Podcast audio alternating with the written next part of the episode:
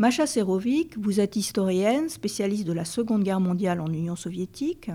Vous avez travaillé sur la résistance armée que les partisans ont menée dans des territoires qui sont actuellement situés en Russie, en Biélorussie et en Ukraine, notamment dans la région des marais de Pripyat. Vous avez étudié les violences de guerre et les massacres de masse qui ont affecté ces régions et ces populations. Dans votre livre paru en 2018, Les enfants de Staline, la guerre des partisans soviétiques, vous montrez la spirale de violence qu'elles ont connue entre 1941 et 1944. C'est ce que nous allons aborder avec vous en évoquant l'occupation nazie de l'Ukraine, mais également les traces que cette occupation a laissées dans les mémoires, ainsi que son usage politique passé et actuel. Ces mémoires et ces usages politiques sont, on le sait, particulièrement activés depuis le début de l'invasion russe en Ukraine le 24 février 2022.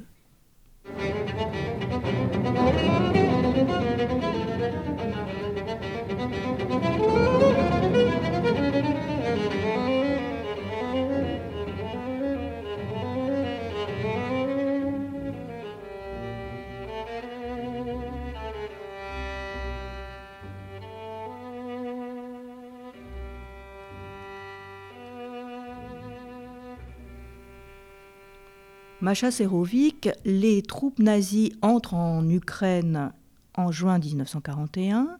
mais aujourd'hui les historiens ont tendance à réévaluer l'importance du pacte germano-soviétique de 1939. Peut-être pourrions-nous commencer par là? À la suite du pacte euh, germano-soviétique, euh, on le sait, les euh, troupes soviétiques donc envahissent la Pologne orientale et donc annexent une partie de ces territoires à l'Ukraine soviétique, donc les territoires qu'on continue à appeler couramment l'Ukraine occidentale. C'est cette Ukraine-là dont on parle aujourd'hui. Euh, et euh, ces territoires sont en effet confrontés à une violence de guerre double, euh, puisqu'ils sont aussi confrontés à la violence de guerre nazie, avec notamment des flux de réfugiés, mais aussi de Polonais qui vont, et de soldats polonais qui, qui, se retrouvent pris dans cet étau, des réfugiés, des réfugiés polonais, des réfugiés juifs, bien entendu, qui fuient les territoires sous occupation nazie et ne trouvent pas dans le territoire occupé par les soviétiques le refuge qu'ils pouvaient avoir espéré, puisque puisque à la violence de guerre initiale euh, euh, se, combine une violence d'occupation immédiate des deux côtés de cette ligne frontalière partagée euh, entre, ces deux, entre ces deux puissances qui sont donc unis par un pacte euh, de non-agression reconfirmé à la suite de cette double invasion de la Pologne. Euh, ces, euh, ces, invasions, ces invasions soviétiques de la Pologne occidentale, puis l'annexion de la Bessarabie et de la Bukovine, ont en effet modelé les frontières actuelles de l'Ukraine occidentale, mais ont aussi profondément transformé les dynamiques de l'Ukraine dans son ensemble dans les années 1940. Et c'est une des deux dimensions qui reste difficile articulé dans les discours, alors dans les discours russes évidemment, puisque finalement, euh, les Russes, euh, jusqu'à aujourd'hui, euh, sont pris entre, entre le fait qu'ils n'ont pas réussi à assimiler cette Ukraine occidentale, ils n'ont pas réussi à la soviétiser complètement, et surtout, ils n'ont pas réussi à la russifier, ils n'ont pas réussi à donc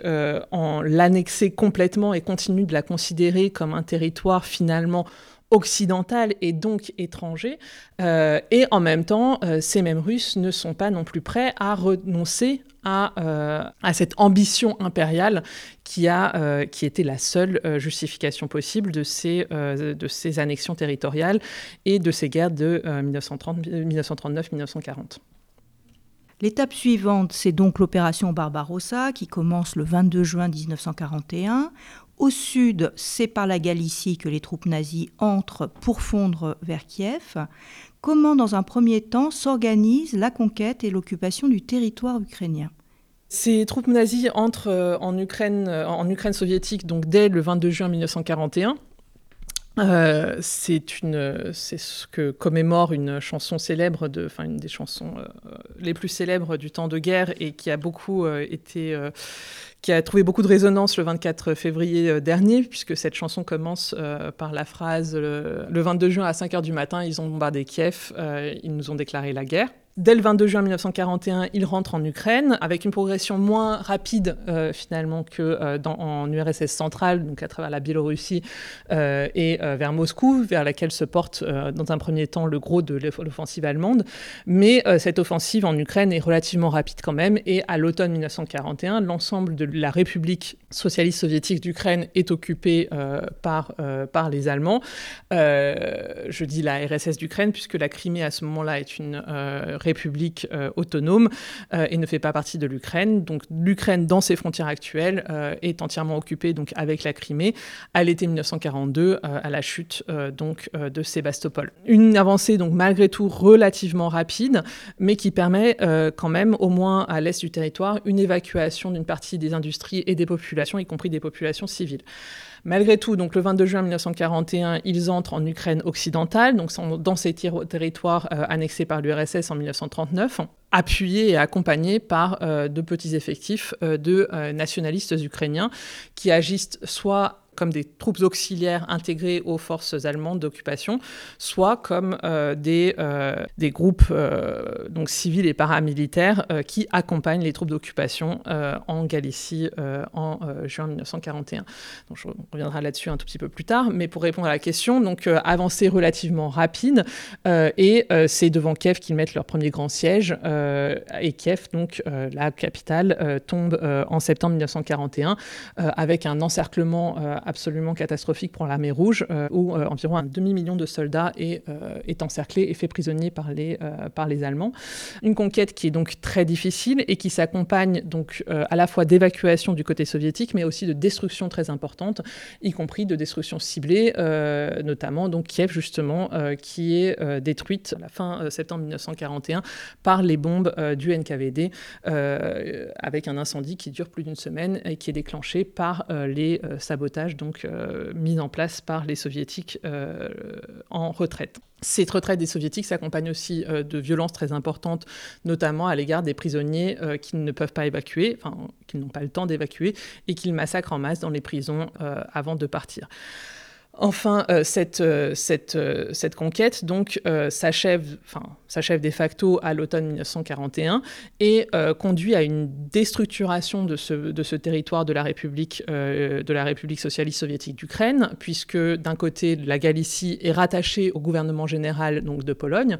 euh, ce, qui, donc, voilà, ce qui lui donne aussi donne à ce territoire une, une, autre histoire de la première de l'occupation allemande. une grande partie du territoire ukrainien est donc confiée au commissariat du Reich d'Ukraine sous la direction de d'Éric Koch. Euh, et euh, une partie, la partie orientale de l'Ukraine reste en revanche directement sous occupation militaire, euh, comme tous les territoires russes, ainsi qu'une partie de la Biélorussie orientale. Voilà, et donc cette occupation, cette occupation allemande se traduit par, une, par un déchaînement de violences extrêmement massif et dont l'escalade est très très très rapide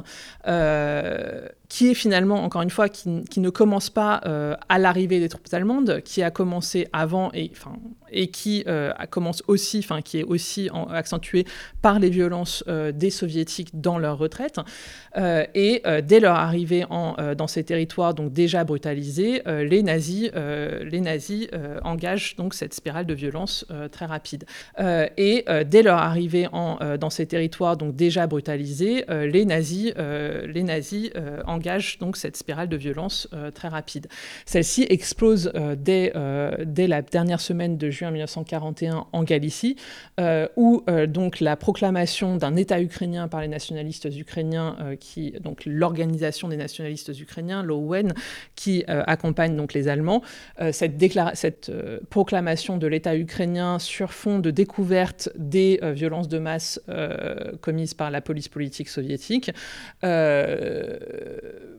fournit un terreau plus que fertile euh, au déclenchement euh, de euh, pogroms par les nationalistes ukrainiens encouragés et soutenus euh, par les Allemands, euh, mais qui ont lieu aussi en l'absence, euh, en l'absence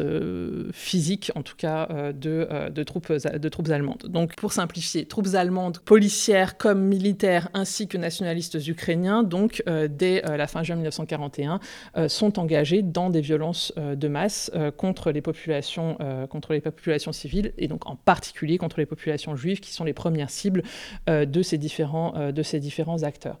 Euh, euh, l'occupation allemande euh, de l'Ukraine se traduit par une très rapide escalade, et c'est le lieu de l'escalade des violences antisémites à l'été 1941, puisque même si les pogroms des nationalistes ukrainiens ne durent que quelques semaines, entre guillemets, la, violence nazie, elle, franchit des seuils très très rapides pendant cet été 1941. les premiers, premiers massacres de femmes et d'enfants,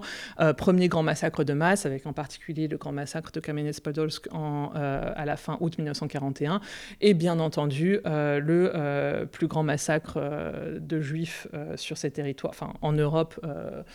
le plus grand événement meurtrier, qui est le massacre de Babillard, donc de plus de 33 000 juifs de, dans, ce, dans, cette immédiate banlieue de Kiev. Aujourd'hui, c'est à Kiev, c'est dans Kiev.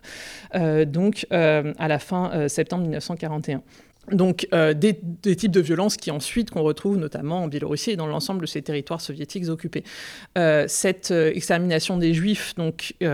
qui, qui qui vraiment s'enclenche euh, dans cette Ukraine occupée, euh, est euh, aussi plus diffuse, entre guillemets, puisque notamment en territoire sous occupation militaire,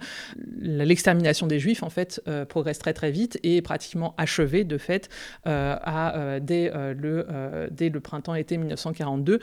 puisque en territoire sous occupation militaire, les, les, autorités militaires ne procèdent pas ou ne procèdent que très temporairement à l'organisation de ghettos et procèdent immédiatement à l'extermination des populations. Euh, tandis que euh, plus, on progresse vers l'ouest et plus les ghettos euh, sont exploités à des fins notamment économiques. Et donc une chronologie très diverse et très différente de l'occupation, de l'extermination. Cette violence de masse contre les populations juives se double d'une violence de masse contre les populations civiles, avec en particulier deux autres lieux de cette, de cette, de cette violence. D'abord, la mort de masse des prisonniers de guerre. Donc on ne peut pas chiffrer quelle est la proportion de, des prisonniers de guerre soviétiques qui meurent en territoire ukrainien plutôt qu'ailleurs. Euh, mais on sait que, euh, euh, plus de 2 millions de prisonniers de guerre soviétiques sont morts en territoire occupé, souvent de faim, euh, dans euh, des camps qui n'en ont que le nom, c'est-à-dire dans des, euh, dans, des, dans des terrains vagues où ils sont obligés de passer l'hiver. donc 2 millions d'entre eux meurent avant la fin du premier hiver de la guerre. Donc par exemple à Kiev même justement, à l'hiver 1941-1942, entre 2500 et 4300 prisonniers de guerre meurent chaque jour dans le camp à Kiev. Donc, et on est sur des et donc exactement, de même que les, massacres de juifs sont des massacres visibles de tous, en public, et euh, qui nécessitent de facto la participation, et en tout cas euh, le, fait d'être témoin par l'ensemble de la population. Mais c'est aussi le cas finalement de ces, euh, de ces prisonniers de guerre qui sont dans des mouroirs à ciel ouvert, et qui sont tout aussi donc visibles par cette population qui est d'ailleurs extrêmement choquée par, par cette mort de masse. Et enfin, euh, famine organisée dans les villes, puisque euh, on est sur des territoires où euh, les Allemands sont à la fois en train de pratiquer une politique qui place comme priorité unique et absolue les besoins en approvisionnement, en ravitaillement de l'armée allemande elle-même, puis de l'économie du Reich et en tout dernier lieu éventuellement des populations locales. Euh, et donc euh, le grenier à blé de l'Ukraine doit être exploité à son maximum. Et cette politique-là, en plus, s'inscrit dans une vision idéologique plus large euh, d'une colonisation, d'une vision coloniale radicale sur ces projetée sur ces territoires de l'Est, qui voudrait voir à terme donc l'Ukraine devenir une colonie allemande, euh, dans laquelle les euh, populations slaves seraient assignées à euh, un rôle donc de, au rôle de sous-homme que l'idéologie nazie leur, leur confère, à savoir finalement avant tout un rôle de main-d'œuvre servile, en particulier agricole. Dans ce contexte, les civilisations urbaines sont considérées comme étrangères à ce terreau, sont considérées comme fondamentalement juives ou donc judéo-bolcheviques, et donc à ces deux titres, disons pragmatique, militaire et idéologique, la famine urbaine est organisée par les, les Allemands. Euh, donc c'est le cas dans toutes les grandes villes. La ville d'Ukraine qui, euh, en souffre le plus euh, est probablement Kharkiv, qui donc en Ukraine orientale, où on estime que 20 à 30 000 personnes sont mortes de faim pendant les deux ans d'occupation. Pour compléter le tableau, comment se comportent les autres puissances alliées aux nazis qui occupent l'Ukraine? Faut quand même avoir en mémoire que euh, c'est aussi, euh, aussi une, guerre, euh, une guerre européenne. Et donc notamment l'occupation, de l'Ukraine n'est pas seulement du fait de l'Allemagne nazie. Et donc en particulier les Roumains ont annexé la, la, la Bessarabie, la Bucovine, mais aussi toute la partie euh, de l'Ukraine, euh, toute, la, euh, toute la rive droite du Boug, donc Odessa, Odessa comprise, disons ce qu'on appelle aujourd'hui Odessa et cette fameuse Transnistrie donc qui se trouve sous occupation roumaine et où les Roumains mettent en place de leur propre chef, là aussi, l'extermination des, juifs, des juifs de la région, donc avec leur propre politique antisémite spécifiquement dans les territoires, dans les territoires occupés. Euh, enfin, même s'ils n'ont pas leur propre zone d'occupation, euh, euh, l'armée hongroise participe pleinement de cette occupation, de cette offensive Barbarossa et de l'occupation de l'Ukraine, et notamment au nord-est de l'Ukraine, de facto ont, ont, des, ont, des, régions dont ils assurent le, la sécurité, entre guillemets. et en tout cas, donc voilà, l'ordre d'occupation repose en partie aussi sur ces troupes, hongroises, sur ces troupes hongroises. ce sont les principaux alliés qui ont justement justement des autorités, un rôle d'occupant important dans ce, dans ce paysage ukrainien, sans compter évidemment les autres, les autres alliés qui peuvent, être, qui peuvent être déployés en Ukraine, soit au titre des troupes d'occupation, soit tout simplement pour traverser le pays, euh, comme c'est bien sûr le cas euh, des troupes italiennes euh, qui finiront leur course devant Stalingrad. On pourrait maintenant venir aux réactions des différentes populations vivant en Ukraine à ce moment-là. Alors face à ces violences, euh, ces réactions sont effectivement euh, très variées euh, et, encore une fois difficiles à appréhender puisque souvent, souvent on a tendance à les appréhender en fonction de de ce que on peut saisir de façon relativement superficielle de formes de mouvements d'opinion qui, encore une fois, sont quand même très délicats à interpréter étant donné le contexte. Euh, ce, qui semble, euh, ce qui semble assez euh, indéniable, c'est que dans les territoires que l'URSS a occupés en 1939, donc de de la Galicie jusqu'à l'Estonie, la plus grande partie des populations accueillent avec soulagement euh, voire avec une certaine joie euh, euh, l'invasion allemande, considérant souvent à tort, y compris pour les populations non juives, considérant à tort que finalement les nazis ne pouvaient pas être pires que les soviétiques. ici, déjà dans ces territoires, évidemment, dans ces territoires se joue déjà une première, une première montée des tensions et finalement, enfin pas seulement des tensions, mais d'une forme de divergence radicale euh, de l'expérience, euh, justement, même dans ces toutes premières heures ou même dans cette anticipation entre populations juives et non juives, euh, puisque les populations juives, elles, ont déjà une conscience très nette du, danger extrême que, constitue l'invasion allemande, même après les violences soviétiques. Mais bon, qu'importe. Donc dans ces territoires, euh, dans ces territoires occidentaux, en particulier en Ukraine, donc et en particulier du fait euh, de euh, cet appui actif des nationalistes ukrainiens, l'occupation allemande ne rencontre pas dans un premier temps d'opposition et, et les violences de l'occupation allemande sont surtout considérées comme des réactions aux violences soviétiques elles-mêmes. donc en particulier ces violences, les violences de pogrom, mais aussi euh, dans une beaucoup moindre mesure euh, certaines petites certaines violences euh, plus individuelles faites à, à, certains porteurs du régime soviétique. Donc ces pogroms en particulier sont considérés comme une vengeance et comme une forme de justice face après les, les violences soviétiques. Dans cette question euh, de ces violences, euh, de ces violences soviétiques et de leur rôle, elle joue un rôle effectif. Après, il est tout à fait euh, remarquable que en Galicie, les communistes ou les, fonctionnaires soviétiques, etc., qui n'ont pas pu être évacués, ne sont pas du tout cibles de, violences indiscriminées. Donc, les Juifs sont vraiment la première cible et les seuls à être à confondés à cette violence indiscriminée, alors que la plupart, des communistes et des fonctionnaires qui n'ont pas fui ne ne sont pas particulièrement inquiétés et, euh, et euh, pourront naviguer complètement différemment cette occupation, euh, cette occupation nazie. Et en dehors de la Galicie, qui encore une fois est le point d'entrée des nazis en Ukraine, qu'en est-il du reste du territoire ukrainien? Dans le reste de l'Ukraine, la réaction est beaucoup plus difficile à juger, en tout cas cette réaction initiale, à l'occupation et à la violence de la guerre elle-même, où on a finalement ce que les, euh, ce que les témoins euh, voient plutôt comme des formes d'attentisme et, euh, et de,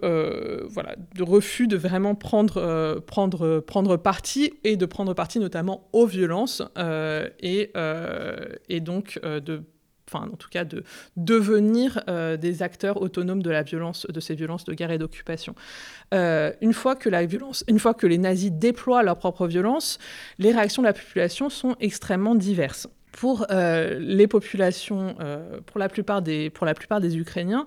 il me semble qu'il est difficile de les juger en termes d'opinion de ce qu'ils pensent, d'abord parce qu'on ne sait pas ce qu'ils pensent, on ne... mais aussi que dans les, circonstances, euh, dans les circonstances de cette occupation, elles sont très ces, opinions sont difficiles à, euh, à, former et à effectivement mettre en œuvre. Ce qu'on voit en revanche, c'est à la fois une passivité des populations face à la plupart des violences, ainsi qu'une participation en tant qu'auxiliaire à l'ensemble des, des, violences que déploient les nazis les, euh, voilà, les Ukrainiens, euh, globalement, s'ajustent, s'adaptent à ce, à, ce, euh, à ce nouveau régime de la violence de masse et en sont, encore une fois, pleinement, enfin, sont inclus dans cette machine, sont, sont inclus, à des, sont inclus dans, dans, tous les rouages de cette machine de la violence de masse qui ne pourrait pas fonctionner sans eux. et en même temps,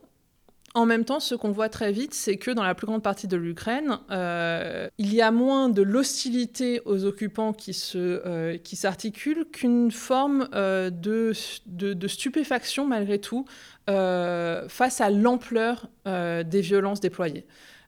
L'ampleur de ces violences ne suffit pas à retourner la population définitivement contre les nazis, mais, mais l'aliène malgré tout. Euh, et justement du fait notamment de, cette, de sa très grande visibilité et publicité. Euh, c'est le cas en particulier de euh, la mort de masse des prisonniers de guerre, même si là, par exemple, les Allemands choisissent assez rapidement de permettre aux prisonniers de guerre ukrainiens de quitter, euh, de quitter les camps de prisonniers et de rentrer chez eux, mais ce qui, donc, ce qui aussi suppose euh, des formes de, euh, de, mobilisation de la population locale pour justement aller chercher ces prisonniers. Mais même, même cette exception ukrainienne ne change rien au fait que tout simplement cette mort de masse visible, cette transformation des, des espaces sociaux et des espaces de l'expérience en espaces de la mort de masse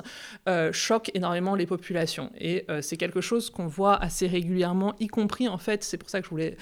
quand même rappeler la difficulté à, parler euh, des questions d'opinion, puisque on voit notamment sur l'extermination des juifs et sur le génocide, on voit à la fois une population qui n'a aucune difficulté à euh, dénoncer euh, des juifs, euh, à euh, participer à la police et donc à servir à la police et donc à participer au, à l'organisation des exécutions, évidemment à la police des ghettos, enfin de l'extérieur, etc. mais aussi à profiter évidemment des biens, des, des, biens spoliés, etc. Donc à la fois une population qui n'a pas, qui n'a pas particulièrement de difficultés, qui ne fait pas montre de réticence particulière à servir cette machine-là, et en même temps exprime souvent euh, un choc certain euh, face à l'extermination dont ils sont les témoins, euh, face à ces champs qui se soulèvent, à cette terre qui, n'arrête pas de, donc, dont les gaz n'arrêtent pas de sortir, et donc un choc certain face à l'extermination et à une extermination dont ils saisissent à ce moment-là, en fait, dans ces territoires soviétiques occupés, le caractère exceptionnel et extraordinaire.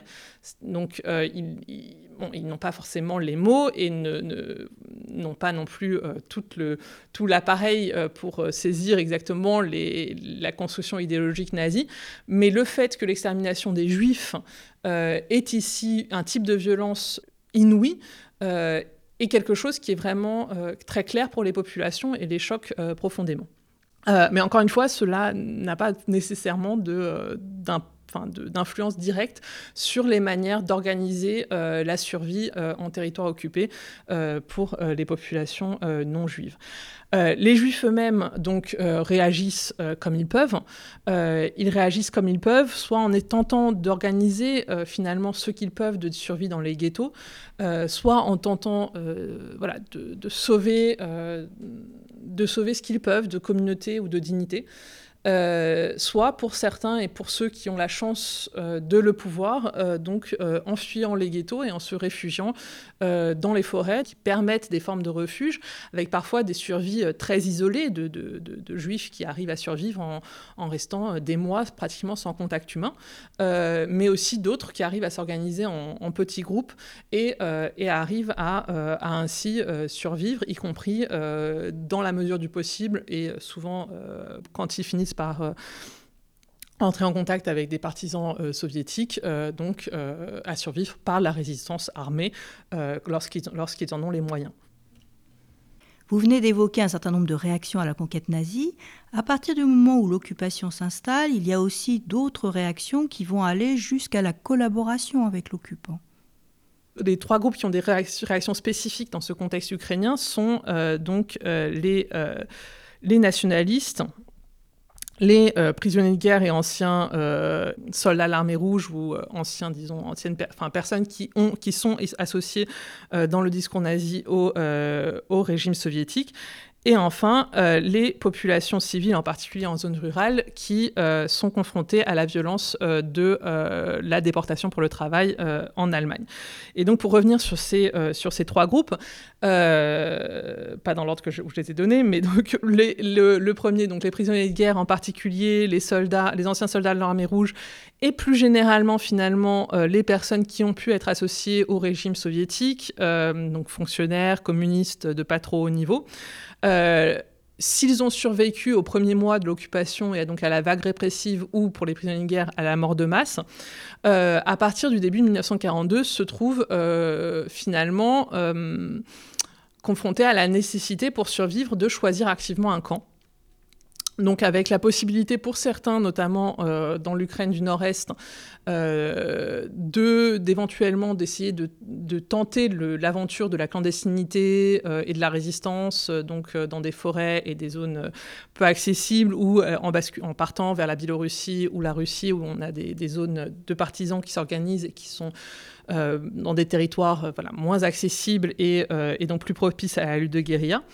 Il y a cette option-là pour une minorité de ces prisonniers de guerre et communistes, mais pour les autres se pose euh, de façon très crue la question en fait de savoir s'ils veulent ou non, euh, s'ils vont ou non collaborer avec l'occupant euh, pour, euh, pour, garantir, euh, pour garantir leur survie. Et ici, on a un des grands réservoirs de, du recrutement nazi parmi les populations soviétiques, puisque à partir de, début 1942, c'est dans ces groupes-là que les, les, nazis vont, vont recruter, vont recruter donc parmi les prisonniers de guerre des auxiliaires armés, qui vont servir soit directement comme auxiliaires de l'armée allemande, y compris sur le front, euh, soit euh, dans d'autres groupes, y compris euh, donc dans la lutte contre les partisans en Biélorussie, ou bien entendu dans des groupes comme le plus célèbre, qui est celui des, gardiens, de ces gardiens de camp d'extermination spécialisés, les Travniki, du nom du camp où ils sont entraînés par les nazis et qui sont recrutés en Ukraine parmi les prisonniers de guerre soviétiques avant d'être affecté donc à la garde euh, d'Auschwitz et des autres camps euh, d'extermination euh, nazis. Donc là, on a ce groupe aussi, et encore une fois, donc, euh, qui, est qui est le principal vivier finalement de, cette, de ce double recrutement, qu'il soit donc pro, pro-soviétique avec les partisans ou, dans le cas de l'Ukraine plus, plus massivement, donc du côté de l'occupant nazi. Le deuxième groupe dont, le, les choix, sont fondamentaux est celui des nationalistes ukrainiens. Donc les nationalistes ukrainiens qui s'étaient déjà radicalisés du fait, enfin qui s'était radicalisé dans les années 30 du fait de la répression polonaise. C'était à nouveau radicalisé euh, après euh, le pacte germano-soviétique et l'invasion soviétique qui avait en 1940 conduit à la scission euh, de l'Organisation des nationalistes ukrainiens, l'OUN. Donc qui avait été créée en Pologne, scission entre deux ailes, dont une aile particulièrement radicale, donc celle de, dirigée par Stepan Bandera, donc l'ONB pour Bandera, euh, par rapport à l'ONM de Melnik. Euh, donc l'ONB, Stéphane Bandera, qui euh, était une aile beaucoup plus militarisée et défendant une et porteuse d'une idéologie ouvertement, ouvertement fasciste, qui défendait l'idée d'une Ukraine, une Ukraine libérée des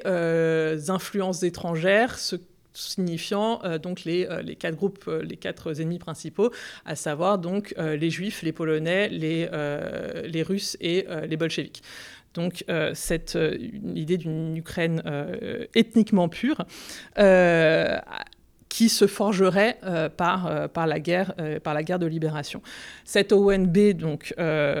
avait, c'était donc encore une fois allié aux, aux nazis en, en 41 et euh, avait tenté finalement le, avait tenté le coup, enfin avait tenté de d'effectivement proclamer cet État ukrainien, euh, cet État ukrainien rêvé de la proclamer à la fin de 1941 par la prise de pouvoir locale en Galicie euh, et par ce déploiement de violence anti, antisémite en, Galicie. Cette alliance, euh, cette alliance avec les nazis avait fait long feu, puisque dès l'été 1941, les nazis avaient commencé euh, euh, à, réprimer les formes d'expression d'une euh, d'une euh, indépendance nationale ukrainienne, les nazis n'ayant absolument aucune intention euh, de, de transformer cette colonie orientale qu'ils étaient en train de conquérir en un État indépendant ukrainien, ethniquement pur ou non. Euh, cette, rupture de l'alliance entre nationalistes et nazis du fait euh, des nazis se traduit par l'arrestation en particulier euh, de Stepan Bandera à l'automne 1941. Donc leurs dirigeants les plus en vue sont, sont arrêtés par les nazis et leurs, leurs hommes basculent dans la mesure du possible, encouragés par, par la direction, par les dirigeants de l'ON, basculent dans les forces auxiliaires et la police de la police locale et les forces donc auxiliaires des nazis à la fois parce que effectivement euh, les nazis font pression sur les nationalistes, euh, sur les unités nationalistes euh, pour qu'elles soient réintégrées dans l'appareil nazi, notamment pour en espérant donc les nazis espèrent en particulier qu'en les faisant partir par exemple vers la Biélorussie, dans, engagés dans la lutte contre les partisans, ces troupes nationalistes ukrainiennes, ces, nationalistes ukrainiens perdraient finalement leur leur implantation et donc finalement leur, euh, conviction politique, leur engagement, et donc cesserait d'être un, risque. Euh, et euh, d'autre part, à côté de cette, pression nazie, les dirigeants nationalistes eux-mêmes espèrent de, ce ralliement, à, l'occupant que ce soit un, ralliement opportuniste qui permette à leurs hommes d'accéder à des armes et d'être en bonne position, le cas échéant, pour, pour un soulèvement à venir. C'est finalement euh, un peu ce qu'il se passe, puisque euh, après la défaite euh, allemande à Stalingrad au début de février 1943, à travers les territoires soviétiques occupés, et en particulier parmi les personnes, parmi les, les, personnes les plus proches des Allemands euh, qui sentent bien, euh, qui sont les mieux placés pour sentir le vent tourner, se répand quand même l'idée que euh, l'Allemagne ne gagnerait pas cette guerre et s'ouvre alors à ce moment-là pour les nationalistes ukrainiens une fenêtre d'opportunité qu'ils saisissent immédiatement et déclare, enfin passe, déclare passer au printemps 1943 à la guerre insurrectionnelle en créant donc l'armée insurrectionnelle ukrainienne, ukrainienne l'UPA. Donc cette UPA euh, est euh, proclamée en 1943 et euh, est lancée notamment en particulier un appel à tous les militants nationalistes se trouvant sous drapeau allemand pour rejoindre cette nouvelle organisation insurrectionnelle. beaucoup de ces, euh, beaucoup de ces nationalistes ukrainiens répondent à l'appel, que ce soit par euh, engagement idéologique de longue durée ou parce que euh, dans une situation où, où les Allemands ne sont plus là, une valeur sûre, il s'agit désormais de faire un choix. Donc une partie rejoint les partisans soviétiques et l'autre rejoint les nationalistes ukrainiens. Ce basculement, cette émergence de, de l'armée insurrectionnelle ukrainienne donc fait basculer une partie de l'Ukraine euh, dans, un nouveau cycle de violence, euh, en particulier puisque euh, le premier euh, la première priorité de cette euh, armée insurrectionnelle ukrainienne est euh, de, d'avancer autant que possible le programme d'épuration ethnique porté par l'ONB afin d'engager la lutte à venir avec le pouvoir soviétique, avec l'armée rouge qui allait arriver, dans les meilleures conditions possibles, ce qui conduit donc à des massacres de masse visant la population polonaise de Volhynie en particulier dans une moindre mesure en Galicie, euh, des massacres qui font au moins 40 000 morts, euh, peut-être plus. Euh, les débats sont encore, sont encore ouverts sur, sur ces questions. 40 000, c'est l'estimation la plus basse. Pour conclure, les euh, nationalistes ukrainiens, si on devait euh, finalement vraiment résumer leur réponse aux euh, violences, aux violences de la guerre et l'occupation, c'est une radicalisation une brutalisation très très nette et assez rapide mais qui est clairement aussi alimentée euh, par, euh, par, ces vagues, euh, par ces vagues de violence. Donc encore une fois, par auxquelles elles répondent elles-mêmes par une, auxquelles ils répondent elles-mêmes par eux-mêmes par une escalade, par une escalade et une, une, application de plus en plus radicale d'un programme d'inspiration fasciste. Le troisième groupe, enfin, donc euh, entre ces, euh, entre ces, ces, groupes euh, donc engagés eux-mêmes, qu'ils le veuillent ou non, ou avec plus ou moins d'enthousiasme, dans les violences de la guerre et de l'occupation, le troisième groupe est celui de la population civile, qui en fait ne peut pas rester en marge, en particulier, justement du fait de, de, de l'extrême violence du régime, y compris d'exploitation coloniale imposé par les Allemands. Les populations, les populations urbaines euh, ont finalement assez peu de marge de manœuvre en réalité, puisque la principale violence, puisque d'une part, euh, la présence allemande en ville est massive. À Kharkiv, par exemple, l'écrasante majorité des personnes qui sont présentes à Kharkiv sont des Allemands. En fait, euh, la plus grande partie de la population, enfin, les Juifs euh, des, villes euh, sont partis ou sont morts. et parmi les autres, tous ceux qui ont pu partir, qui ont fait encore des attaches en zone rurale et ont pu partir, sont partis. Donc les populations urbaines ont fondu. Et donc le peu de population urbaine qui reste est confronté à une, une, présence allemande massive et à des répressions répression très importante. Et l'autre principal problème auquel elle est confrontée est la famine. Euh, donc, pour mémoire, à Kiev, à l'automne 1941, les personnes, euh, les personnes ne travaillant pas, donc y compris les, enfants, ont droit de la part de, des occupants allemands à 200 grammes de pain par semaine. Euh, donc euh, un quota qui sera augmenté euh, progressivement jusqu'à la fin 1942 à 1,5 kg de pain par semaine. Pour être tout à fait concret et pratique, la famine ôte à ces populations civiles toute possibilité en réalité très rapidement d'agir et, de, s'organiser ou de se structurer de quelque manière que ce soit au-delà de, des nécessités de la survie immédiate. Euh, alors même que euh, les, euh, les, tentatives d'organiser de, des formes de solidarité, des grèves, etc., sont réprimées de façon très brutale par l'occupant, avec à chaque fois des exécutions de masse. En zone rurale, la situation est euh, plus compliquée. Euh, d'abord, puisque les zones rurales euh, sont quand même reviennent assez rapidement à des formes d'autosubsistance qui leur permettent malgré tout d'envisager des formes différentes d'organisation de, de, la survie des communautés.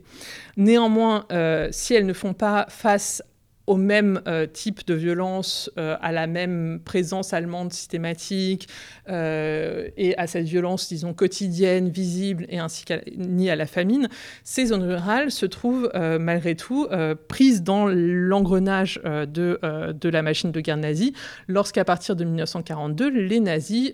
font de l'Ukraine le principal, un des principaux réservoirs de main-d'œuvre pour, pour, le, pour le Reich, pour donc l'économie de guerre allemande. Le programme, euh, ce programme donc, euh, de, déportation pour le travail en Allemagne, des Ostarbeiter, les travailleurs de l'Est, vise particulièrement l'Ukraine. Et c'est vrai que, bon, début 1942, à grand renfort de propagande, les Allemands obtiennent le départ d'un certain nombre de volontaires, notamment justement de milieux urbains, encore une fois, euh, se trouvant dans des situations extrêmement difficiles. Malgré tout, euh, les conditions euh, de vie et de travail absolument catastrophiques de ces Ostarbeiter en Allemagne sont rapidement connues des populations. Et dès l'été 1942, il n'y a plus de, il n'y a plus de, il n'y a pratiquement plus de volontaires pour partir en Allemagne. Et c'est là que commence à se déployer, y compris contre des populations rurales, finalement, encore une fois, apolitique, euh, enfin en tout cas qui ne souhaite pas s'engager dans le conflit entre euh, l'Allemagne nazie et l'URSS, euh, commence à se déployer une violence véritablement massive avec des razzias des populations, des, villages encerclés à l'aube pour qu'on puisse en saisir l'ensemble de la population de la, de la jeunesse, etc. Et des massacres. Et donc, euh, ici, on commence à avoir des formes, effectivement, de, euh, disons, de, de, résistance qui s'organisent, euh, qui prennent la forme de résistance armée dans les territoires du, nord, enfin, du nord de l'Ukraine, vraiment de l'ouest à l'est, où le couvert forestier en particulier, enfin, disons, les conditions naturelles rendent ce type d'organisation, d'organisation de la lutte plus, plus aisée. cela continuera, enfin, cela continue jusqu'à la toute fin de la guerre, puisque la retraite allemande est accompagnée d'une violence euh, extrêmement importante contre les civils, avec là aussi une politique euh, de, terre brûlée qui s'accompagne de la déportation forcée euh, de, de, la population, qui tente à tout prix désormais de résister à, cette, à ces déplacements ce qui, là aussi, nourrit des départs, départs vers la résistance, départs vers, vers finalement tout, tout groupe ou tout espace qui puisse euh, offrir refuge, euh, d'ailleurs, quel que soit le groupe en question. On en arrive à une situation que vous avez qualifiée dans vos travaux de guerre civile soviétique euh, pour caractériser cette situation qui prend place, disons, en 1942-43. Est-ce que vous pourriez revenir sur cette expression? Au sein de cette grande guerre, euh, de cette grande guerre patriotique et de cet affrontement germano-soviétique, on voit dans les territoires soviétiques, occupés euh, une réorganisation et un fractionnement de la société sous occupation, euh, sous l'effet de, de la brutalité de l'occupation et sous l'effet de rejeux de tensions plus anciennes, euh, qu'elles soient politiques, sociales, idéologiques ou ethniques, euh, qui amènent, euh, à mes yeux, effectivement, à une situation, à des situations de guerre civile qui prennent des, qui ont aussi des visages en fait divers et, et qui en Ukraine prennent surtout le visage d'une d'une guerre civile en Ukraine de l'Ouest que l'on tend à, euh, à comprendre en termes ethniques, même si euh, ce n'est pas, c'est probablement une simplification, euh, une simplification un peu rapide. Alors, là, je vais me concentrer rapidement sur l'Ukraine de l'Ouest, mais ce n'est, disons que c'est l'endroit où cette guerre civile euh, prend toute son ampleur euh, euh, et, ce visage spécifique, mais cela ne veut pas dire que le reste de l'Ukraine est épargné par ce type de violence, par ce type de, de conflit opposant des populations locales entre elles euh, dans le contexte de l'occupation, mais sans que euh, ces conflits se résument, disons, à, euh, un conflit entre occupants et, occupés ou occupants et résistants. C'est le cas dans l'ensemble des territoires où commence à s'ancrer le mouvement partisan soviétique. Le mouvement partisan soviétique en Ukraine trouve ses euh, origines euh, au, euh, à l'hiver 41-42 dans les territoires du nord-est, frontaliers de la Biélorussie et, et, de la Russie, où, où il arrive effectivement à vraiment s'ancrer, à vraiment s'organiser, même si, et donc à s'organiser y compris justement par des violences très importantes à l'égard des policiers locaux, mais plus largement de l'ensemble des villageois qui s'opposent euh, euh, à, cette montée en puissance des partisans, partisans eux-mêmes recrutés parmi euh, avant tout les soldats de l'armée rouge qui, qui fuient la captivité. Le nord-est de l'Ukraine reste une terre, une terre partisane jusqu'à la fin de la guerre, une terre où ces, violences, ces violences, notamment en zone rurale, continuent de façon endémique jusqu'à jusqu'à la libération. Mais le gros, disons, des troupes partisanes, des partisans qui sont organisés en 1942 sont, euh, sous la pression allemande, obligés de quitter effectivement ces territoires ukrainiens pour se rabattre vers des bastions russes et biélorusses euh, plus, disons, plus solides. Et, font et c'est même et ces, ces partisans, euh, disons, ukrainiens, qui souvent n'ont d'ukrainiens plus que le nom, après leur départ d'Ukraine, recrutent essentiellement en Russie et en Biélorussie. Ces partisans soviétiques font leur retour sur ordre de Moscou, euh, au printemps et à l'été 1943 en Ukraine euh, centrale, enfin dans le nord et le nord-ouest de l'Ukraine, enfin donc avec comme objectif justement l'objectif que leur a donné Moscou, c'est de gagner l'Ukraine de l'Ouest et d'y préparer euh, le retour, la reconquête soviétique que Moscou que Moscou sait, enfin s'attend à être particulièrement difficile. À partir de 1943, donc, euh, c'est euh, dans ce contexte que l'Ukraine occidentale, enfin, et au-delà de l'Ukraine occidentale, encore une fois, par l'Ukraine occidentale, on entend aujourd'hui la partie qui était polonaise euh, avant, avant 1939, mais dans ce contexte spécifique de 43, 44, voire 45, en fait, c'est une, zone plus large qui inclut en fait le, nord de Kiev et toute une, Ukraine, centrale autour justement de Kiev, qui devient une zones d'implantation euh, de ces partisans soviétiques. Euh, dans, ces, euh, dans ces territoires, à partir de 43-44, on voit en effet donc une montée des violences, une montée des violences qui qui implique un très grand nombre d'acteurs, en partie motivés par la survie et en partie, en partie trouvant dans cette survie un sens politique à, à cette action de survie.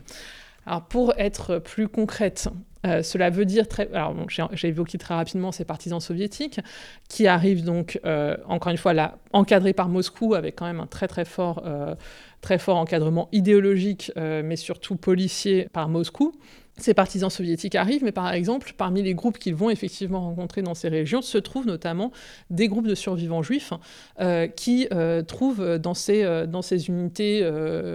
unités, soviétiques le seul refuge, finalement, le seul, le, seul refuge possible,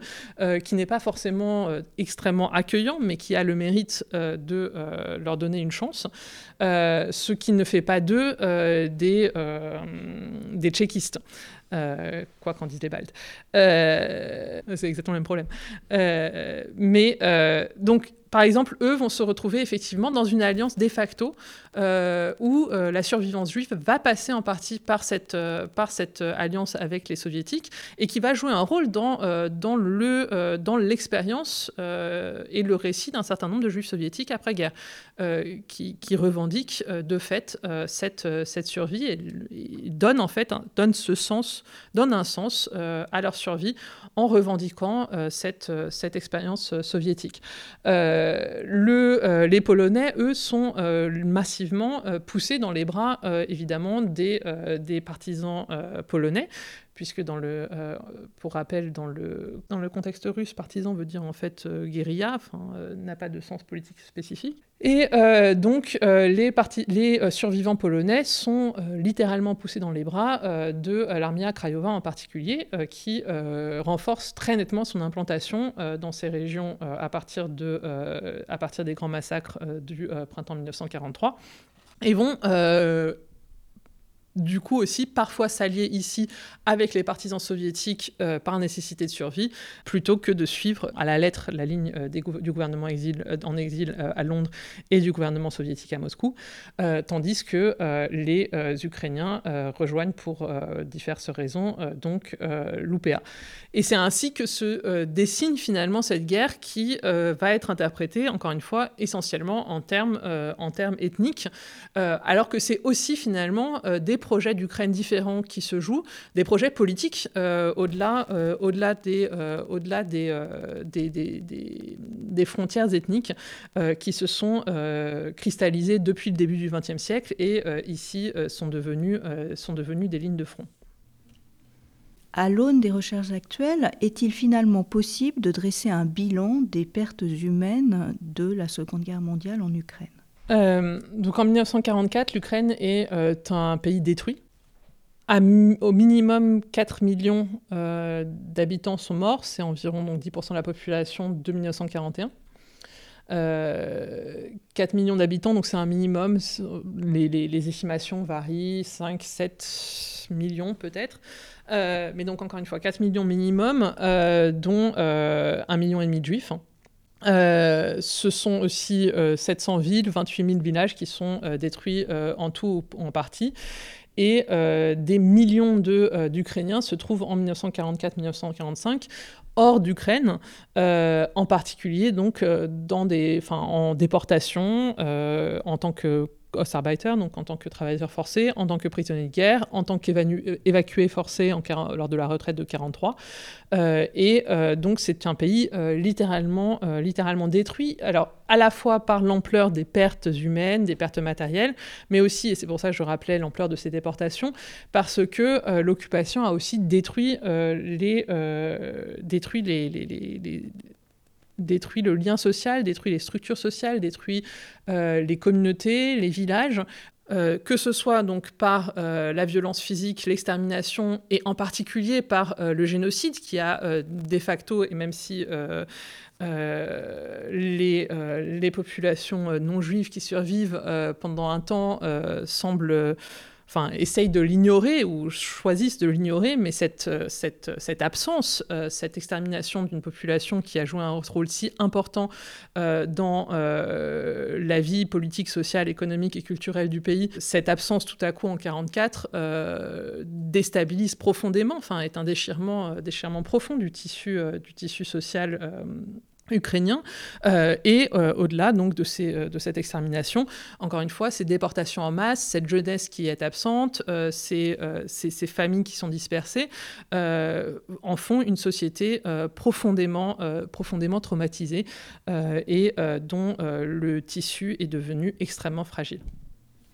Donc justement, si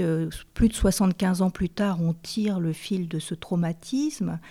on sait que la, Seconde Guerre mondiale est omniprésente dans le discours officiel russe, soit directement, soit implicitement. Est-ce qu'on pourrait néanmoins distinguer une mémoire individuelle ou une mémoire familiale de ces événements? Euh, Il est très difficile de mettre en récit euh, ces événements. Euh, y compris dans des, euh, dans des contextes, disons, euh, libres. Or, il se trouve que ces contextes libres n'ont jamais existé dans la région concernée, ou très peu, disons, disons depuis 1990 en Ukraine, en partie, mais pendant des décennies après la guerre, bien entendu, en Union soviétique, ça n'a pas été le cas. et dans un contexte donc de besoin de euh, d'un besoin de sens et de récit, et en même temps d'une monopolisation de ce récit euh, par, euh, par l'État et, et par un discours officiel de la guerre, il est très difficile il a été très difficile de maintenir ou développer des, des récits, disons, alternatifs, en particulier privés. L'idée de cette, voilà, l'idée d'une d'une sphère privée qui permettrait, euh, qui serait autonome et permettrait, euh, du fait de cette autonomie, euh, l'élaboration et la transmission de, de ce récit mémoriel, cette idée est difficile à vraiment tenir. Cela ne signifie pas qu'elle n'existe pas, cela ne signifie pas que le discours officiel est entièrement étouffé toute autre possibilité de discours. Euh, mais euh, ces autres possibilités de discours euh, restent relativement marginales et sont surtout portées par un petit nombre de groupes qui ne trouvent pas du tout leur place dans le discours officiel. la principale mémoire alternative, y compris au niveau individuel et familial, de la guerre, pas de l'histoire ukrainienne en général, mais mémoire de la guerre alternative qui est soit restée en Ukraine, est justement le fait des nationalistes ukrainiens. Euh, des nationalistes ukrainiens qui, euh, qui ont pu, y compris justement euh, hors d'Ukraine, que ce soit dans la déportation en URSS ou dans l'exil, notamment en Amérique du Nord, ont pu maintenir des formes, parfois, des formes donc, de, de, de, communautés mémorielles et donc de récits mémoriels propres pour, pour continuer à, à trouver un sens à leur propre expérience qui n'était pas, euh, qui n'était pas euh, reflété du tout euh, par le discours officiel. À l'inverse, entre guillemets, enfin je sais pas comment dire, mais bon, on peut trouver aussi un discours, enfin une mémoire individuelle et familiale sur des portée par des victimes qui là aussi ne sont pas, disons, ne sont pas forcément criminalisées, mais ne sont pas reconnues par le discours officiel. ça a été le cas éventuellement de certains de ces, ça a été le cas dans des milieux juifs euh, survivants, mais euh, surtout, ça a été le cas, par exemple, euh, justement, des Ostarbeiter. C'est quand on va les interroger aujourd'hui, c'est eux, ou plutôt elles aujourd'hui, beaucoup, hein, c'était souvent des femmes, et c'est encore plus des femmes qui survivent jusqu'à aujourd'hui, elles gardent effectivement une, mémoire, une mémoire plus individuelle, plus familiale, y compris, encore une fois, parce que leur expérience était tue ignoré du discours, euh, du discours officiel. Euh, c'est beaucoup moins le cas de, euh, disons, des expériences majoritaires, que ce soit, soit l'expérience évidemment des combattants de l'armée rouge, qui ont complètement embrassé finalement, enfin pas tous bien entendu, mais malgré tout, qui se sont inscrits, qui se sont appropriés les, les cadres de la mémoire officielle, qui de fait, donner un sens, euh, permettait un récit de leur expérience, euh, qu'il soit juste ou non. Euh, c'est aussi le cas des partisans, mais c'est aussi le cas d'une partie de la population civile en territoire occupé, dont, disons, l'expérience spécifique, notamment la difficulté des choix sous l'occupation, les ambivalences, l'importance de la collaboration était certes effacée du discours officiel, mais cet effacement n'empêchait pas de faire sens de leur propre expérience. C'est-à-dire que, voilà, dans des villages, dans des zones rurales, le fait de euh, passer sous silence euh, les, euh, les, ambiguïtés, les ambivalences, euh, la famille du policier local, pour adopter un discours du martyr, de la violence nazie et de la, et de la victoire triomphale par le martyr et par le sacrifice collectif, cela n'était pas, n'était pas impossible. Et du coup, cela rend assez difficile l'articulation justement de mémoire individuelle et familiale. Et c'est ce qu'on voit aujourd'hui quand même beaucoup avec jusqu'à aujourd'hui, une très grande difficulté euh, dans les trois pays les plus concernés, donc l'Ukraine, la Biélorussie et, euh, la Russie,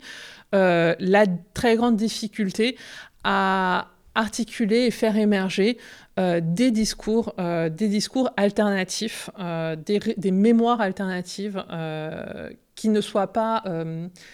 qui ne soit pas minoritaire, qui ne soit pas marginal, mais, euh, mais qui, soit, euh, qui, parle à euh, des groupes larges de la population. donc cette émergence de mémoire alternative est extrêmement compliquée. et on le voit dans le succès finalement de, ce, de, ce, de ce discours officiel, notamment en Russie, mais aussi en Biélorussie, dans une moindre mesure en Ukraine. mais le succès de ce discours officiel sur la guerre provient en partie euh, de, du, du, fait que euh, il répond aussi à des attentes de la population. Euh, qui s'est construit sur ce discours officiel soviétique et finalement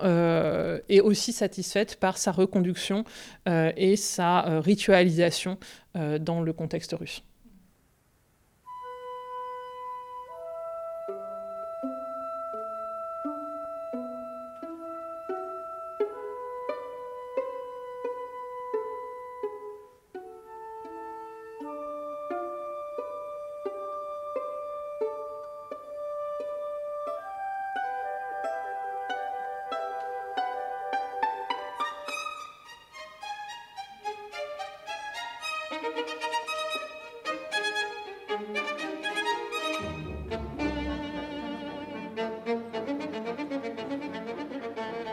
D'évoquer cette mémoire officielle. Est-ce que vous pourriez revenir précisément sur cette mémoire en Union soviétique et dans la Russie post-soviétique? Cette mémoire officielle euh, a été construite en fait donc surtout à partir de Khrushchev et ensuite euh, et donc trouve son apogée à l'époque brejnevienne, euh, Staline ayant relativement peu investi la mémoire de la, de la Deuxième Guerre mondiale en tant que telle. Cette, mémoire de la Deuxième Guerre mondiale n'en est pas une, c'est une mémoire de la Grande Guerre patriotique, donc du conflit germano-soviétique, qui donc passe d'abord par l'effacement de l'ensemble des autres conflits des années 40, qu'ils soient, et d'ailleurs des années 30 et 40, qu'ils soient antérieurs et à la guerre ou qu'il s'agisse euh, de cette pluralité de conflits pendant la guerre même. Donc mémoire de la Grande Guerre patriotique, et plus encore qu'une mémoire de la Grande Guerre patriotique, c'est une mémoire de la victoire. C'est une mémoire donc euh, de ce que euh, Poutine encore récemment, dans une formule rituelle tout à fait courante, appelait ce sacrifice héroïque consenti par le peuple soviétique sur l'autel de la victoire.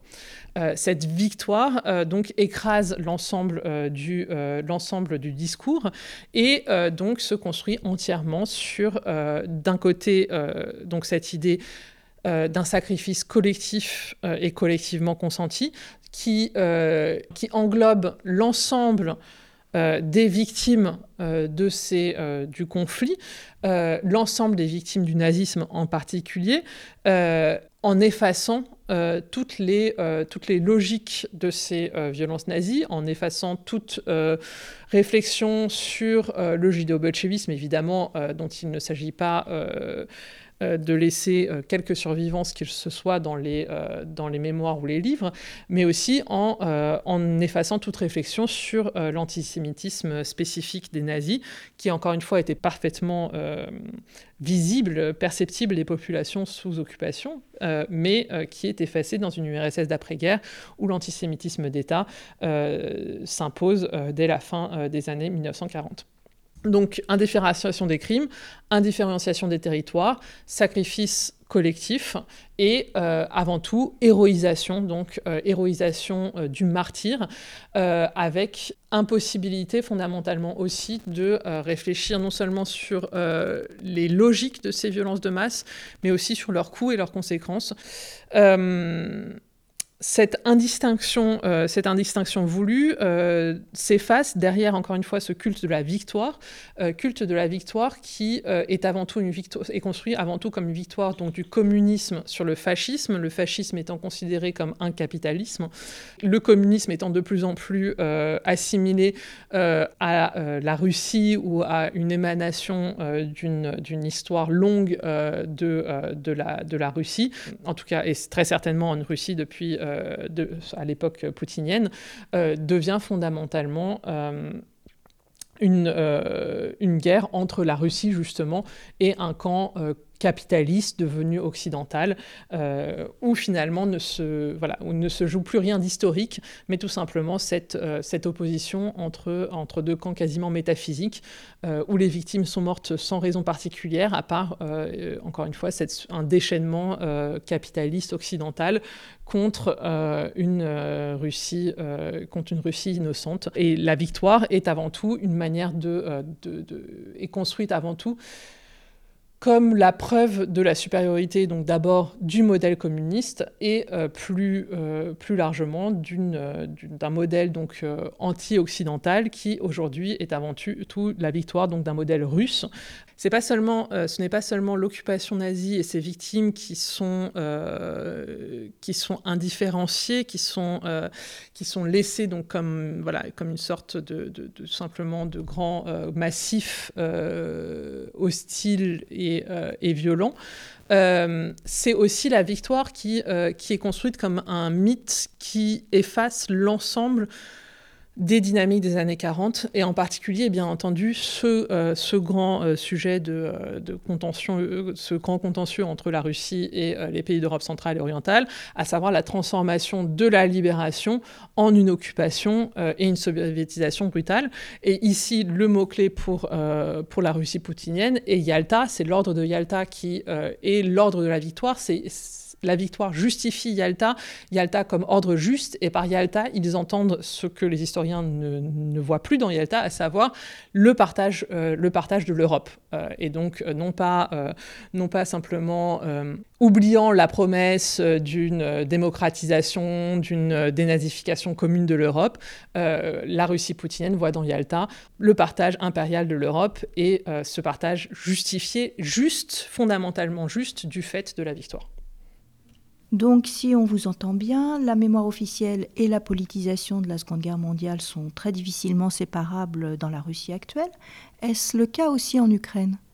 En Ukraine, cette, euh, cette, politisation de la mémoire de la Deuxième Guerre mondiale euh, a été beaucoup plus euh, chaotique, en particulier à partir des années 2000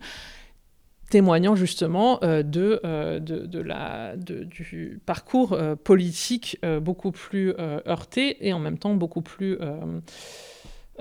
pluriel que l'Ukraine a connu au cours des, des 15 dernières années à la suite de la révolution orange. En Ukraine, c'est effectivement avec Yushchenko et à partir de, en fait, à partir de la fin des années 2000 que ce, cette question de la Deuxième Guerre mondiale redevient véritablement centrale euh, dans euh, le paysage mémoriel du pays, alors que euh, la tentative initiale de, de Yushchenko, donc de construire une mémoire nationale alternative au récit soviétique en la basant sur le Holodomor, donc la grande famille de 32-33. donc cette tentative de Yushchenko n'avait pas véritablement fonctionné, enfin n'avait pas eu le, n'avait pas, il n'avait pas réussi à, enfin ça a eu un fort écho en Ukraine et ça, a été le lieu de débats importants, de recherches importantes, de mobilisation, euh, mais euh, ils n'avaient pas, réussi en tout cas à s'en servir euh, comme lieu de mobilisation mémorielle à des fins politiques, comme ça n'avait pas le même potentiel en tout cas que la Deuxième Guerre mondiale. Et euh, c'est donc à travers euh, ces débats sur la Deuxième Guerre mondiale que, euh, la, que, la, question, que la question de la Deuxième Guerre mondiale, enfin c'est à travers ces débats que la Deuxième Guerre mondiale est revenue sur le tapis véritablement sur, le devant de la scène, à la, en tension et à la, fois en tension, en dialogue avec, et souvent en conflit, avec les paysages mémoriels reconfigurés des pays voisins, donc en particulier en fait la Pologne et la Russie. et dans un paysage transnational que je ne vais que qu'évoquer vaguement, brièvement ici, mais euh, ce paysage euh, mémoriel donc, qui, se, qui, se, qui cherche à constituer une mémoire nationale euh, propre s'inscrit donc s'inscrit dans un, dans un espace transnational à la fois constitué donc encore une fois par l'espace politique polonais et russe euh, contemporain euh, et aussi par euh, donc un, espace un espace transnational de la mémoire porté par justement des survivants et descendants de la Deuxième Guerre mondiale en Ukraine à l'étranger donc notamment en Amérique du Nord en particulier au Canada et, et en Israël. Ce retour donc de la Deuxième Guerre mondiale euh, sur le champ dans le champ politique ukrainien est marqué, euh, enfin est d'abord marqué par la réhabilitation par Yushchenko par décret euh, de Bandera et, et Roman Shukhevich, donc l'autre grand, grand nom de l'ONUPA. Euh, leur réhabilitation euh, à la fin des années 2000 par décret. Une réhabilitation qui justement euh, ouvre de, de, très larges débats en Ukraine et en même temps ouvre le champ à une offensive mémorielle russe en Ukraine particulièrement virulente puisque c'est à partir de là que les Russes commencent à manier de façon systématique l'accusation de fascisme ou de nazisme, enfin de fascisme puis de nazisme à l'égard de l'ensemble euh, des euh, Ukrainiens refusant de s'inscrire dans euh, le discours mémoriel russe, enfin, dans le modèle mémoriel russe hérité de l'URSS. Cette guerre mémorielle donc, culmine avec les lois, les lois de décommunisation de 2015, qui sont aussi qui sont à la fois une, euh, des réponses euh, aux attentes euh, de, exprimées à pendant l'Euromaïdan, et notamment avec l'ouverture des archives des, services de sécurité, etc. Et en même temps, sont aussi une réponse au, à l'escalade des lois mémorielles lancées dans la région et qui a culminé en 2014 euh, avec une loi mémorielle en Russie euh, qui, euh, elle, criminalisait ou criminalise jusqu'à aujourd'hui toute remise, enfin toute falsification de l'histoire. et par falsification de l'histoire, on entend tout, tout récit historique qui se démarque du récit historique soviétique tel qu'exprimé notamment en particulier dans le verdict du tribunal de Nuremberg. Le verdict du tribunal de Nuremberg tel qu'interprété par les soviétiques, mais donc avec évidemment toutes les, euh, aussi, euh, tous les résultats euh, politiques et toutes les limites et compromis que le contexte de Nuremberg avait imposés ce qu'on voit aussi en Ukraine, malgré tout, c'est que euh, malgré donc ces lois, euh, ces lois mémorielles ukrainiennes sont donc adoptées sur notamment le modèle euh, polonais, même si elles entrent en conflit justement aussi avec les Polonais à cause du conflit mémoriel sur les nationalistes ukrainiens et les massacres de 1943. mais donc modèle, modèle mémoriel importé, importé en partie d'Europe centrale et en partie, encore une fois, de, de la loi mémorielle russe de 2014. Les lois, les lois mémorielles euh, ukrainiennes de 2015 donc, euh, condamnent à égalité euh, nazisme et communisme et l'ensemble des crimes des deux régimes. Mais en revanche, donc dans ce, dans ce contexte-là mémoriel, alors d'abord, il faut quand même rappeler que, à la différence de la loi russe ou de la loi biélorusse aujourd'hui, la loi ukrainienne ne prévoit pas de pénalité en fait hein, pour, cette, pour, ces, pour ces entorses aux lois mémorielles. et d'autre part, dans ce contexte de surenchère, euh, de, guerre des lois mémorielles dans l'ensemble de l'Europe centrale et orientale, euh, on voit aussi, ce qu'on voit aussi en Ukraine, c'est malgré tout l'ouverture d'espaces alternatifs de la mémoire et euh, l'apparition euh, de, groupes euh, et de groupes très divers euh, qui justement se saisissent de la possibilité, des possibilités, des opportunités ouvertes par ces débats, par ces nouvelles possibilités de discuter de l'histoire et de sa mémoire, avec notamment, enfin ce qu'on voit en particulier, notamment par non seulement le retour sur le devant de la scène des nationalistes ukrainiens, mais aussi, et parfois dans les mêmes espaces urbains, euh, du retour euh, de, euh, mémoire de la présence juive et de mémoire de l'extermination des juifs en Ukraine. Et cette, juste exposition finalement de ces deux retours de mémoire est particulièrement visible dans le paysage urbain de Lviv. Cette capitale de la Galicie qui qui a eu euh, tant de passé et tant d'histoire, euh, est aujourd'hui un, des, euh, un des hauts lieux de ces, de ces, de ces mobilisations, y compris politiques et mémorielles. Et donc deux, je pense, de, ces, de, ces, de ces symboles sont d'une part effectivement un monument à Stepan Bandera qui a été inauguré en 2007 et qui, a, qui reste un des points de focalisation forts de la, de la colère russe, enfin de la colère russe mise en scène en tout cas contre ces euh, fameux euh, fascistes euh, ukrainiens, puisque et c'est vrai que de fait ce, monument à Stepan Bandera a aussi servi au cours des 15 dernières années de lieu de, de ralliement pour les franges les plus radicales de l'extrême droite ukrainienne, y compris néo-nazis franche extrême droite néo-nazie qui existe dans l'ensemble des pays de la région, à commencer par la Russie. Euh, donc d'une part ce monument à Stepan Bandera, mais aussi euh, un énorme travail euh, de justement d'histoire et de mémoire. Et donc là, je voulais juste quand même saluer le travail du Centre d'histoire urbaine de Lviv, qui fait jusqu'à aujourd'hui et dans la guerre même un travail absolument extraordinaire, et dont un des projets, par exemple justement, est, est le projet, le projet, enfin et sa participation au projet sur les sites de l'histoire juive à Lviv, donc lancé en 2010 et euh, qui euh, est, euh, est, centré sur la, mise en mémoire, la mémorialisation de trois sites importants de cette histoire juive, de ce patrimoine juif à Lviv. donc l'ancien cimetière juif, le camp de concentration de Janowska, en, périphérie de la ville, et, le, et en plein, en plein centre-ville, le, lieu le lieu où se trouvaient les deux principales synagogues de Lviv avant-guerre. Et justement, ces deux synagogues sont désormais donc, mémorialisées en plein centre hein, vraiment de, de Lviv par, par ce qu'ils appellent donc l'espace des synagogues euh, euh, sur, dans la rue d'ailleurs Staroyevreiskaya, donc euh, la rue vieille juive, hein, c'est comme ça, c'est le nom de la rue. Et donc le centre d'histoire urbaine non seulement travaille sur ce patrimoine juif à Lviv, sur les les conséquences de l'absence euh, sur euh, la reconstruction et sur, euh, sur la manière dont se refait la ville alors qu'elle a été vidée de son cœur, en fait, alors que son cœur a été littéralement exterminé pendant la guerre, mais aussi au-delà, donc, la participation de la, population urbaine de Lviv et,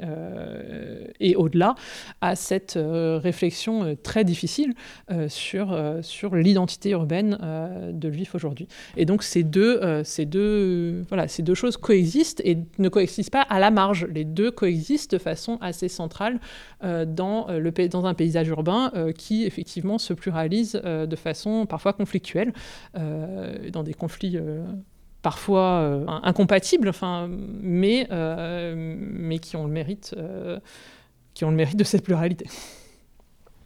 Des conflits mémoriels, il en existe évidemment aussi entre la Russie et l'Ukraine, qui se cristallisent particulièrement en ce moment autour du terme de génocide. Selon vous, quels sont les enjeux pour l'Ukraine comme pour la Russie de mettre en avant un génocide?